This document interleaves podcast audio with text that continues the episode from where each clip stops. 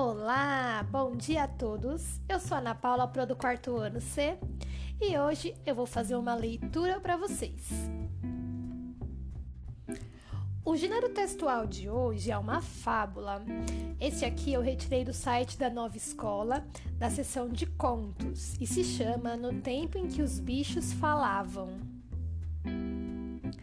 Essa fábula é do autor Esopo, ou Esopo, depende de quem lê, e é recontada por Georgina Martins e tem uma ilustração por Evandro Luiz. Então, se você estiver interessado, eu vou deixar o link desse texto para você dar uma olhadinha. Quem sabe você não resolve ler este texto e praticar a sua leitura.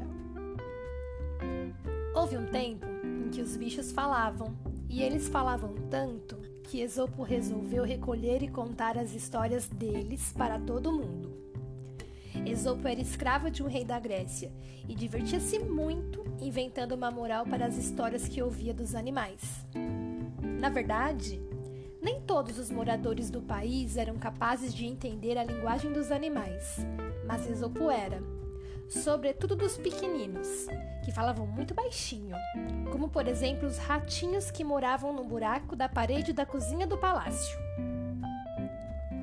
Um dia, quando limpava o chão da cozinha, Esopo ouviu uns ruídos que vinham de dentro de um buraquinho. Os ratinhos estavam muito agitados e preocupados, pois o rei havia colocado um gato grande e forte para tomar conta dos petiscos reais. E o tal gato não era de brincar em serviço. Já tinha devorado vários ratos. Esopo apurou os ouvidos e pôde ouvir tudo que os ratinhos diziam. Um deles, muito espevitado, parecia ser o líder e, de cima de uma caixa de fósforos, discursava: Meus amigos, assim não é possível. Não temos mais paz e tudo porque o rei resolveu trazer aquela fera para cá. Precisamos fazer alguma coisa. E logo, porque senão esse gato vai acabar com a nossa raça. Era uma assembleia de ratos e todos estavam muito empenhados em solucionar o problema que os afligia. Um gato, grande e forte, que o rei havia mandado colocar na cozinha. Já tinham perdido vários amigos nos dentes afiados da fera: o provolone, o roquefort, o camembert e o pobre Tatá, o mais amado de todos. Planejaram, planejaram e não conseguiram chegar a nenhuma conclusão que agradasse a todos. Precisavam de estratégias eficazes e seguras. Uns achavam que deveriam matar o tal gato. Outros diziam que era impossível.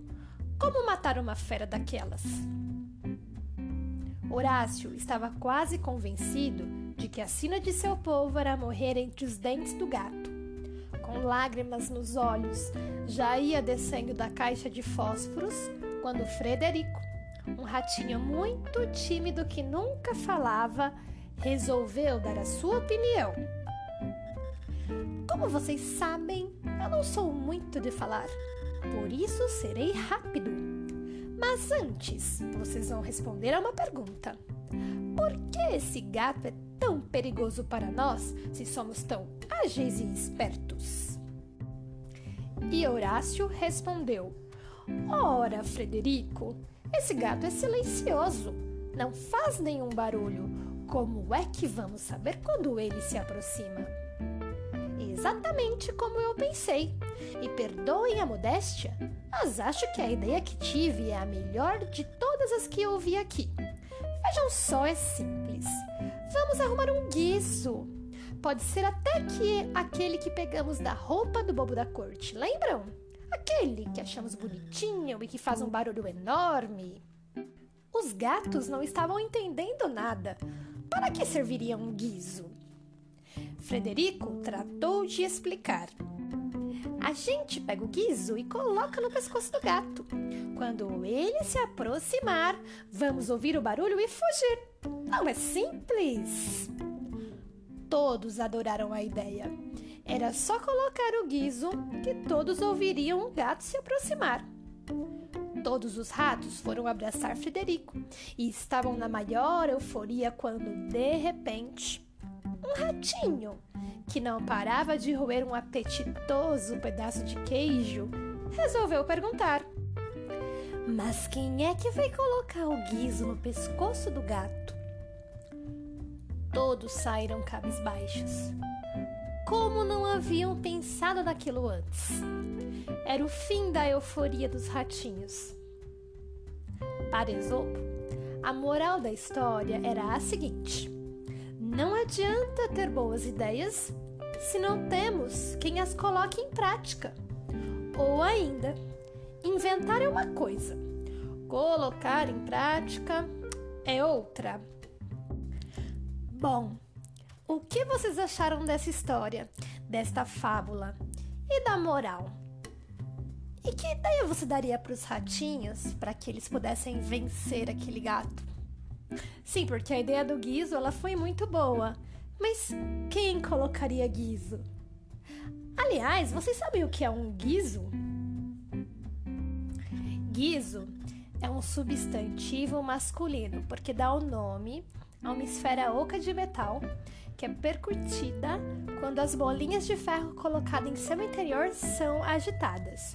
Quer ver como vocês sabem o que é guiso? É aquela bolinha que faz barulho que a gente põe no, na coleirinha do gato, sabe? Aquilo lá é um guiso.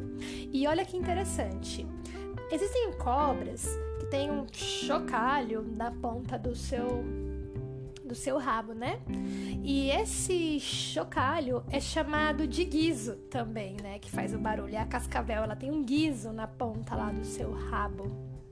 Espero que vocês tenham curtido e gostado bastante desta fábula. Eu pessoalmente adorei. É, a gente se vê e não esqueçam de praticar a leitura. Olha, turma do quarto ano, a leitura de vocês só vai ficar boa de verdade se vocês praticarem. Não sei se deu para perceber, mas eu usei bastante entonação de voz a cada leitura, especialmente da fala dos personagens.